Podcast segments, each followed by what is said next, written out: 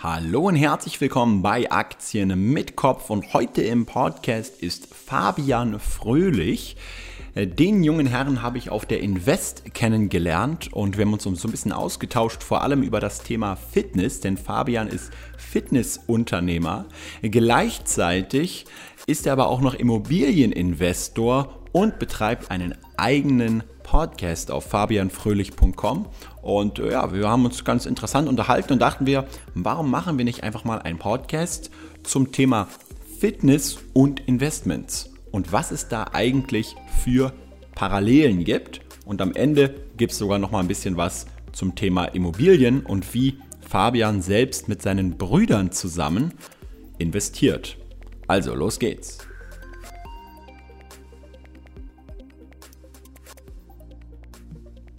Hallo und herzlich willkommen bei Aktien mit Kopf. Finanzielle Freiheit durch logisches und langfristiges Denken. Und ja, Fabian, wie geht's dir? Hi Kolja, mir geht's super. Vielen Dank. Wie im Intro schon gesagt, Fabian habe ich auf der Invest kennengelernt und vielleicht könntest du uns mal ganz kurz erzählen, äh, wer du bist und was du machst. Also ich bin der Fabian Fröhlich, bin 25 Jahre alt, seit drei oder vier Tagen jetzt Oh, hab alles Maschinenbau. Dankeschön, Dankeschön. Habe Maschinenbau studiert, so ein duales Studium, das gibt es hier bei uns in Baden-Württemberg. Da ist man immer teilweise in der Firma, teilweise in der Uni. Ja. Habe dann zwei Jahre lang danach als Ingenieur gearbeitet und habe dann irgendwie die Lust verspürt, mit meinen Kumpels ein Unternehmen zu launchen. Dann haben wir uns zusammengesetzt zu viert, also mein Bruder, noch zwei Kumpels und ich, mhm. haben uns ein paar Konzepte überlegt was denn gut ankommen würde. Und dann haben wir uns dafür entschieden, so ein Fitnessprodukt auf den Markt zu bringen, die jetzt keine Supplemente sind, mhm. sondern reine Sportnahrungsmittel mhm. ohne Zusatzstoffe, für, auch für Fitness-Zielgruppe, klar, mhm. aber ohne irgendwelchen Müll drin. Weil im Eiweißpulver gibt es halt teilweise Zutaten, die kann kein Mensch aussprechen. Und das okay. sind halt einfach nicht der Meinung, dass man das essen sollte, weil keine Ahnung, was das überhaupt ist, was da drin ist. Okay. Und seit zwei Jahren machen wir das jetzt, seit einem halben Jahr circa Vollzeit. Okay. Und dann haben wir uns halt überlegt, äh, jeder hat sich so, eine, so einen Bereich im Unternehmen ausgesucht, auf den er sich spezialisiert. Wir waren jetzt vorher keine Profis in den Bereichen, außer einer, der Programmierer, der hat es schon richtig drauf. Das ja. war dann klar, dass der das macht. Und ich habe mich dann zum Beispiel in Finance eingearbeitet. Dann haben wir einen CEO ernannt, einer für ähm, Customer Relation noch. Und äh, okay. so haben wir uns dann die jeweiligen Bereiche angeeignet, was auch sehr gut funktioniert hat. Und du und, hast äh, äh dann direkt deinen dein, dein Job wirklich aufgegeben als Maschinenbauer, ja, um das zu starten? Nicht direkt. Ich habe zwei Jahre lang nebenher das gemacht. Okay. Ja. Und, und erstmal äh, geguckt, ob es genau. anläuft und so. Okay. Genau, haben wir so ein bisschen getestet, ob es anläuft, immer so nebenher ein bisschen rumprobiert. Mhm. Und äh, jetzt seit November mache ich es Vollzeit. Okay. Und genau. Und nebenher äh, habe ich aber gesehen, und das ist ja auch der Grund, warum wir heute sprechen, nebenher machst du nicht nur dieses Unternehmen, sondern zum Beispiel auch ein bisschen Immobilieninvestments, oder? Genau, wir haben noch ein paar Immobilien gekauft. Ich sage wir, weil meine drei Kumpels und ich, wir haben uns da zusammengeschlossen in Form von einer GBR. Okay. Um also habt ihr zwei, zwei unterschiedliche Unternehmen zusammen, ja?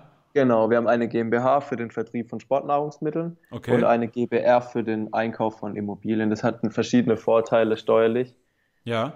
Und äh, warum man da keine GmbH nimmt, mhm. zu einem gewissen Maße macht eine GbR Sinn, wenn es dann richtig groß wird und irgendwie so Blocks mit 100 Wohnungen drin gekauft werden sollten irgendwann mal, ähm, dann äh, macht ja. eine GmbH eventuell mehr Sinn. Du kommst ja aus Baden-Württemberg auch, ne? Also gibt es ja, genau. denn da überhaupt noch interessante Immobilieninvestments aktuell? Also wir haben schon richtig gute, gute Investments gelandet, teilweise über 10% Rendite. Das glaubt man gar nicht, dass es sowas gibt, aber ja, es gibt es. Man muss sich nur lang genug damit befassen, dann geht es auf jeden Fall. Ja, ist natürlich auch der Hammer, wenn man das so zu viert macht, ja. Ich meine, äh, zwei, vier, acht Augen sehen natürlich mehr als zwei, ja. Und wenn man ein gutes freundschaftliches und, und, und, und auch trotzdem aber ähm, ja, geschäftliches Verhältnis hat, dann hat man wahrscheinlich auch einen, gute, einen guten Vorteil, ja? Ja, wir gehen da halt immer so vor, jeder hat irgendwie ein offenes Auge, hört immer so rum, wenn es was gibt. Mhm. Dann guckt es auch mal nur einer an von mir aus. Einer schaut es an. Und ja. wenn er dann der Meinung ist, ja, das läuft, ähm, das Objekt kommt für uns in Frage, dann gucken es alle an oder drei, mindestens ja. drei. Und wenn dann die Meinung immer noch passt, dann äh, wird es gekauft dem einen Kumpel, sein Dad hat eine Firma, eine Mhm. Stuckateurbetriebsfirma. Mhm. Und den nehmen wir dann auch, wenn es mal um eine größere Summe geht, gern mal mit. Dann guckt er sich das an, kann ein bisschen beurteilen, wie gut die Bausubstanz ist, ob irgendwelche großen Mängel Ja. im Bau vorhanden sind, die wir jetzt vielleicht noch nicht sehen, weil wir noch nicht so die krasse Erfahrung haben wie er. Ja, Und dann ähm, haben wir da auf jeden Fall schon mal eine sachverständige Meinung, sage ich jetzt mal, ja. die uns dazu bewegt, zum Kauf zu neigen oder nicht. Ja, das ist auch das, was äh, hier meine Kollege Alex und Chris von, von IMK immer sagen, also dass die, dass die Bausubstanz im Prinzip einer der wichtigsten Kriterien überhaupt ist, ja, weil wenn man da irgendwie fuscht oder was nicht drauf achtet, dann äh, zahlt man natürlich in Zukunft äh, fast schon monatlich oder jährlich zumindest halt immer drauf, ne? Und das Ja, ist klar. natürlich, ich glaube, das ist halt genau der Punkt, der am Ende bei vielen Immobilieninvestoren vielleicht dann die Rendite äh, aus dem Positiven ins Negative bringt, ja. Ähm, Das stimmt. Wenn man halt das nicht genug plant vorher. Ähm, okay. Und wie lange macht ihr das mit den Immobilien jetzt schon? Also wir haben letztes Jahr im Juni das erste Objekt gekauft. Okay. Wir haben uns aber schon länger damit befasst. In, in der Zeit davor, so ein, zwei Jahre haben wir uns damit befasst. Meine Mutter hat noch eine Hausverwaltungsfirma. Darüber habe ich schon früher in, mein, meiner Kindheit ein paar Ah, Sachen okay. bekommen. Super. Und ähm, kann ich da auch mal immer nachfragen, wenn wir irgendwelche Fragen haben. Okay, Genau. cool. Also du hast dir im Prinzip schon ein richtiges Netzwerk ausgebaut an, an unterschiedlichen Kontakten und Leuten, die dir dann auch entsprechend helfen können in einem Bereich, wenn du gerade nicht weiter weißt. Ja, genau. Das ist auf jeden Fall sehr wichtig, dass man immer weiß. Man muss nicht jede Antwort kennen, Mhm. aber man muss immer wissen, wer sie kennt. Also wenn Mhm. jetzt irgendwas ist, dann musst, musst du immer wissen, okay, ich frage jetzt den und dann weiß ich's. Dann hat man es eigentlich schon geschafft. Okay. Und habt, habt ihr da irgendwie, äh, erstens du für dich und zweitens äh, ihr als Team, habt ihr da irgendwie so einen Masterplan, den ihr langfristig verfolgt, sowohl mit dem Unternehmen als auch mit den Immobilien oder seid ihr einfach so ähm, von Tag zu Tag auf der Lauer und guckt einfach, was sich ergibt? Also bei Five Mills haben wir äh, den Plan gehabt, ja, möglichst passiv alles zu machen. Es läuft Mhm. auch relativ gut, muss ich sagen. Wir haben Lag unser Lager outgesourced. Wir haben Ja. Lagerbestand. Es können theoretisch die Bestellungen ums Zehnfache steigen von heute auf morgen. Und wenn ich nicht in die Mails reingucke, merke ich es gar nicht.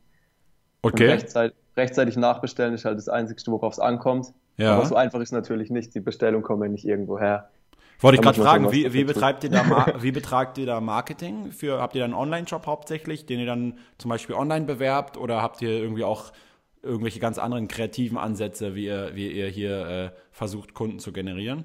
Wir sind halt im Google-Ranking und Amazon-Ranking ziemlich weit oben bei den Top 3 bei unseren Top-Seller-Produkten. Okay. Und Amazon ist ja so eine, wie eine lange Liste. Die oberen drei, vier, fünf Artikel verstärken sich immer selbst, weil die am öftesten gekauft werden, werden nach oben gepusht. Und wenn man unten Mhm. irgendwo in der Liste ist, hat man keine Chance. Das ist jetzt unser großer Vorteil, den wir gerade haben. Mhm. Und ähm, gestern war ich noch, eine war der Kräuter noch bei mir zu Gast im Podcast, den kennst du bestimmt auch. Ja, ja, sag mir was. Der hat mir einige Tipps noch gegeben bezüglich Vertrieb und Neukundengewinnung, die wir jetzt in der Zukunft ausprobieren werden. Weil Okay. die, wenn man auf eins ist in Amazon und es kaufen nicht mehr, dann ist einfach das Problem, der Traffic fehlt und da muss man noch ansetzen. Das ist deutlich ein Punkt, wo wir noch hin müssen. Okay. Und bei den Immobilien haben wir uns ein Ziel gesetzt, ähm, dass wir 30 vor 30 haben. Also der eine Kumpel ist jetzt schon 27 und bevor er 30 ist, wollen wir 30, Ob- 30 Eigentumswohnungen besitzen Okay. im Bestand. Okay.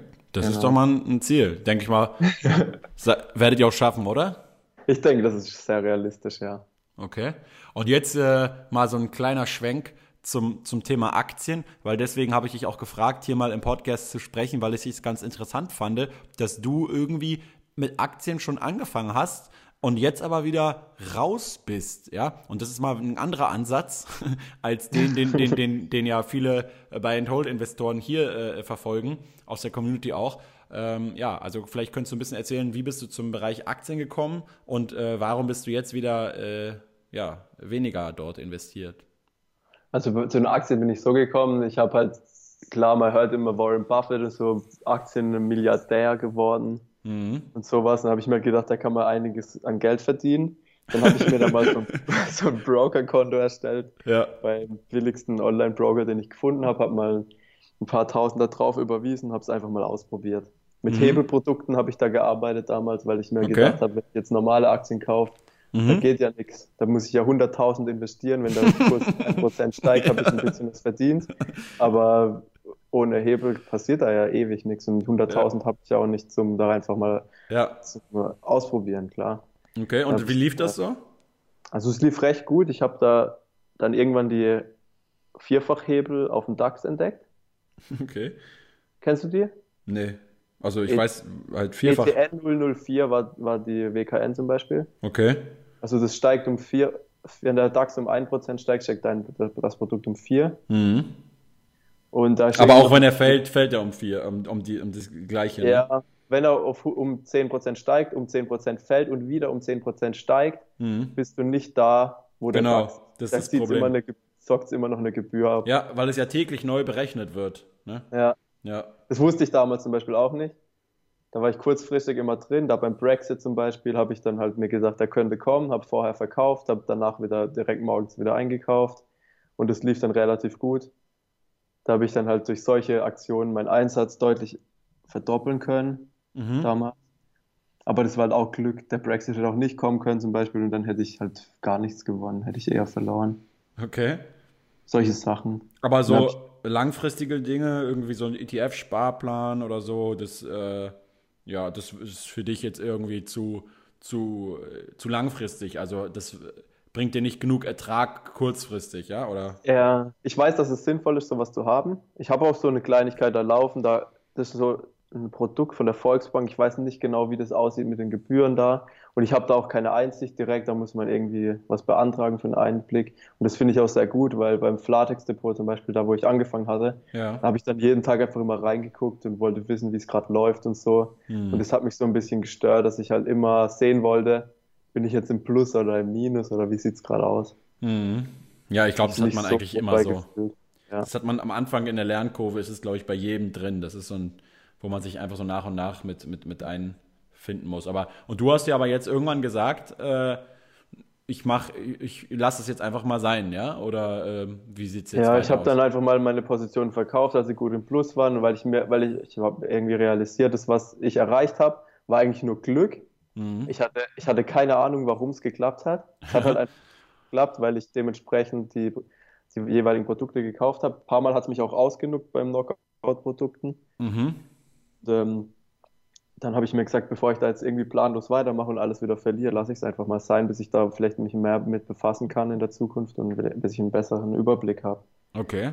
Und bei den Immobilien ist halt eben so, dass wir halt schon ein bisschen mehr Erfahrungswerte auch in unserem Umfeld haben, auf die wir Ja. zurückgreifen. Sind ein bisschen mehr greifbar. Mhm. Man kann es auch richtig gut hebeln, weil äh, die beste Frage, die mir zum Beispiel immer gestellt wird, Mhm. Fabian, von welchem Geld kaufst du die Immobilie? Wie Mhm. kannst du das leisten? Mhm. Und ähm, im Endeffekt verstehen die Leute nicht. Also die Frage wurde mir von 50-Jährigen gestellt, auch schon teilweise. Und Mhm. die haben es immer noch nicht verstanden, dass, dass es auch Fremdkapital gibt bei Immobilien. Wir haben es einfach komplett mit Fremdkapital finanziert, Mhm. mit unserer Bonität bezahlt und Mhm. direkt einen positiven Cashflow hingelegt. Okay. Und das Einzige, was bei Immobilien zählt, ist eigentlich die Eigenkapitalrendite. Und wenn man keinen Einsatz hatte aus Eigenkapital und man Plus macht, dann ist die eigentlich unendlich hoch. Und Ja. sowas geht halt bei Aktien einfach nicht. Man muss halt nur dann aufpassen mit den, man muss halt nur auch mit den Risiken aufpassen natürlich dann, ne? Ähm, die natürlich auch bei Immobilien gegeben sein können. Das Ähm, stimmt. Wenn die Zinsen sich ändern und die Konditionen oder wenn auf einmal man der Mieter ausfällt und man muss aber weiter äh, die, die Raten zahlen und so weiter, ne? Aber, aber ich denke mal, wenn ihr zu viert seid, dann müsst ihr das, werdet ihr wahrscheinlich auch risikobewusst handeln. Das stimmt. Gerade jetzt in dem äh, Zeitraum des geringen Zinses kann man die Zinsen einfach auf 15 Jahre festschreiben, weil ob man dann 1% mehr hat oder weniger, Mhm. ist kein Verhältnis zu dem, was in 10 Jahren passieren kann, wenn es dann einfach mal auf 7, 8% steigen kann, was kein Mensch weiß, ob es passieren wird.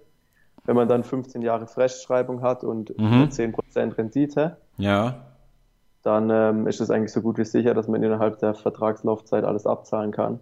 Das ist dann Und, diese, äh, diese sogenannte Zinsbindung bei Immobilien oder dass man halt, äh, dass, dass, du- dass du halt die Sicherheit hast, dass die Zinsen in diesen 15 Jahren nicht steigen, ja? Oder? Genau, du machst okay. einen Darlehensvertrag, zum Beispiel Mhm. über 100.000 Euro. Mhm, Die, angenommen, die Immobilie kostet 80.000 Euro, mhm, dann brauchst du noch so 10% äh, on top für Mark Makler, Kaufnebenkosten, Notar, sowas. mhm, So 10 bis 12, 13 Prozent, je nachdem, mhm. ob wer dabei ist oder nicht. Ja. Das kann man mitfinanzieren. Mhm. Und dann, wenn man es für 10 Jahre festschreibt, hast du zum Beispiel 1,8% Zinsen. Mhm. Und wenn du es für 15 Jahre festschreibst, hast du 2,5% Zinsen, was dann 0,7 mehr wäre. Mhm. Hast du eine höhere Belastung jährlich dadurch, aber wenn die Miete gut ist, dann ist man trotzdem noch im Plus.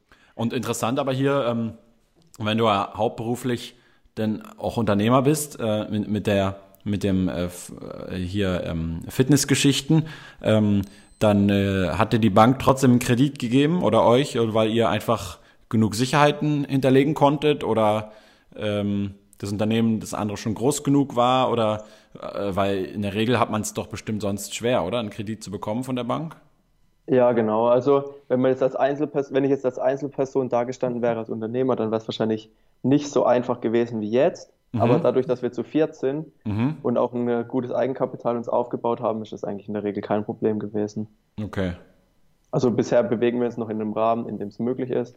Irgendwann, wenn es dann richtig größer, also richtig große Objekte werden sollen, Mhm. dann muss man dann natürlich auch ähm, mit einem Plan der Bank gegenüber auftreten. Wenn man da ein gutes Konzept hat, gute Mieter vorlegen kann, gute, gute Potenziale aufzeigen kann, Mhm. dann ähm, kann man da, sage ich jetzt mal, auch ohne Eigenkapital vielleicht gut punkten, wenn man gut argumentieren kann.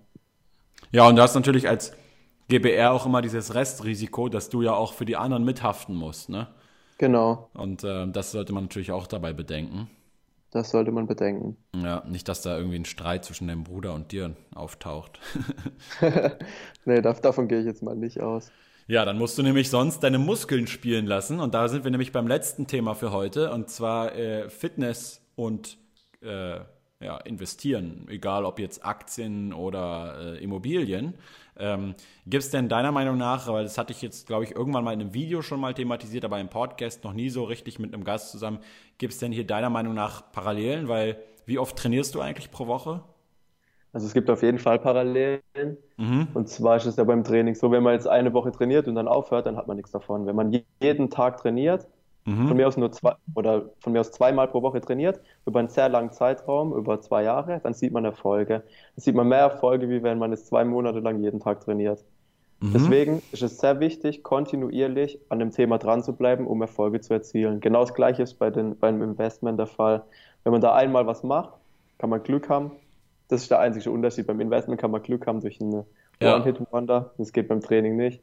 Aber in der Regel ist es so, dass man da auch dranbleiben muss und regelmäßig seinen Plan verfolgen muss, um Erfolge zu erzielen. Mhm. Also diese, dieses Thema Disziplin, ne? Disziplin, Kontinuität, Ja, die zwei Dinge, ja. okay.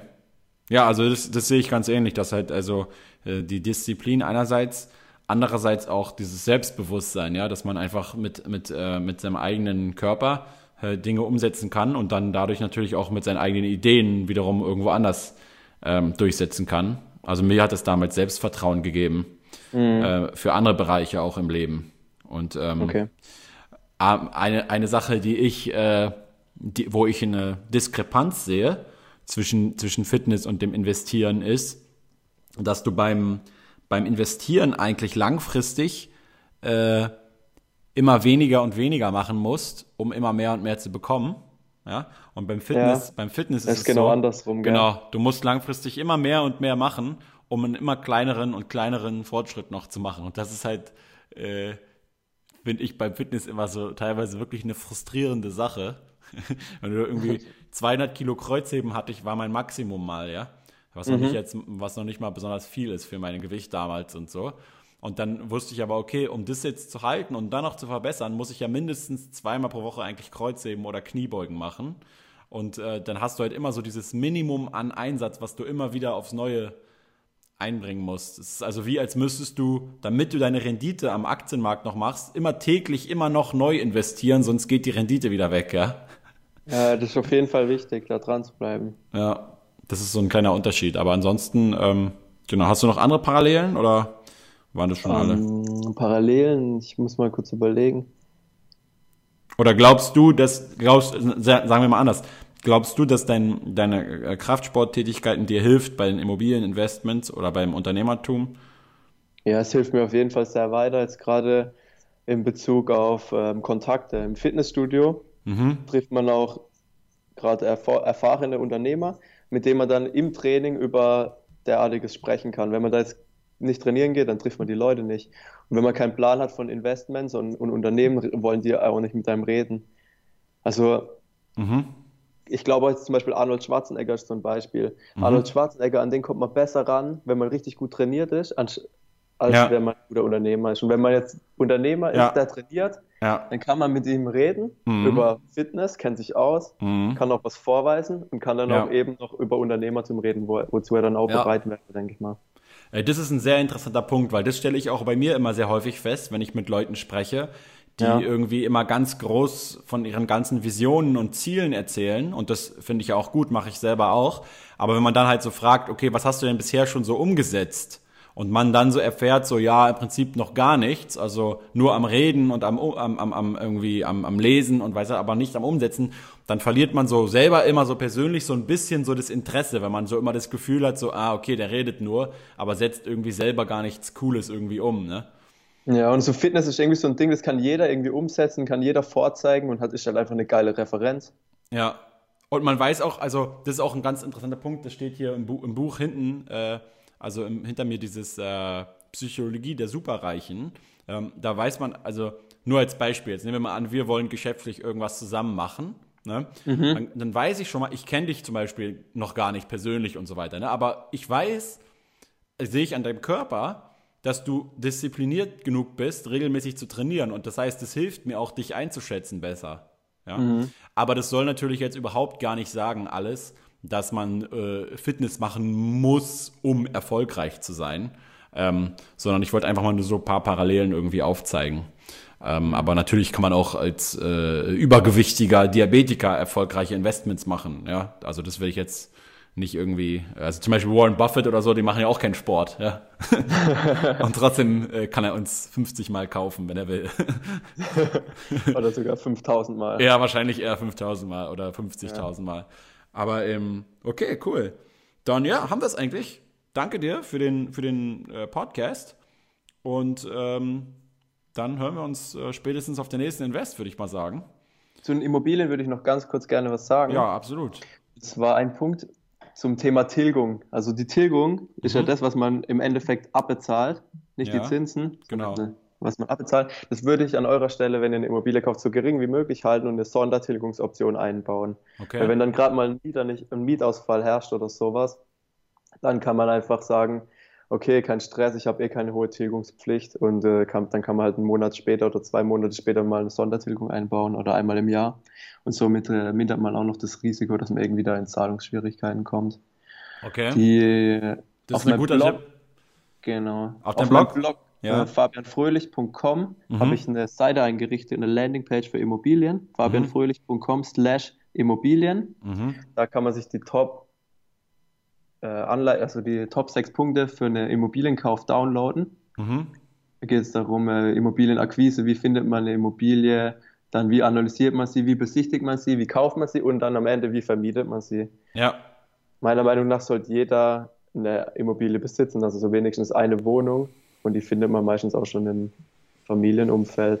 Da hat man irgendwie auch schon nach zehn Jahren so ein gesichertes Grundeinkommen von ein paar hundert Euro und ja. muss sich irgendwie keine großen Sorgen machen. Und kann im Zweifelsfall vielleicht dann auch selber drin wohnen, falls man mal aus der Wohnung fliegt oder irgendwie sowas, ne? Ja, genau. Ist auf jeden Fall ein geiles Backup mit wenig Aufwand, wenn man nur eine hat. Okay.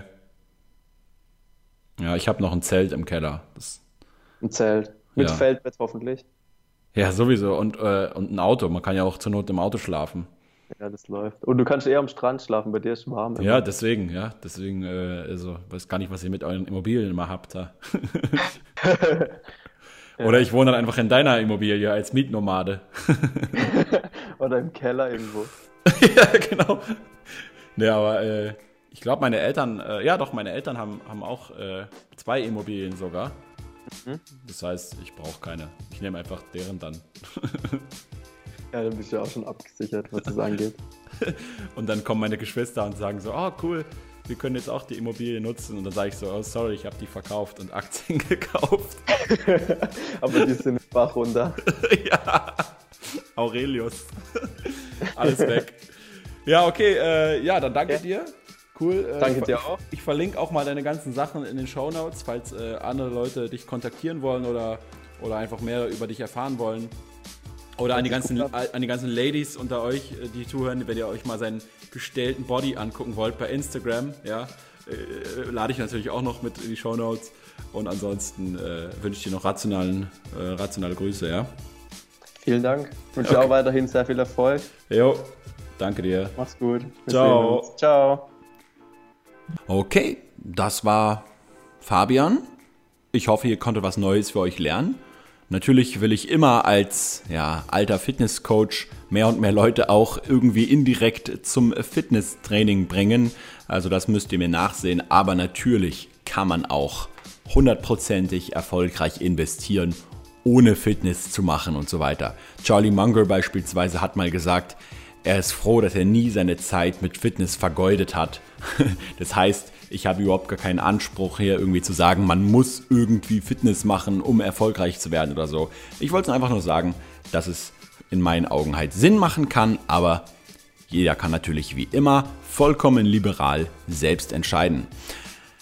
An dieser Stelle nochmal einen schönen Dank an den Sponsor dieses Podcasts. Das ist wie immer die Börse Stuttgart, unsere Privatanlegerbörse. Und ich wünsche euch allen eine rationale Woche und bis nächstes Mal. Ciao.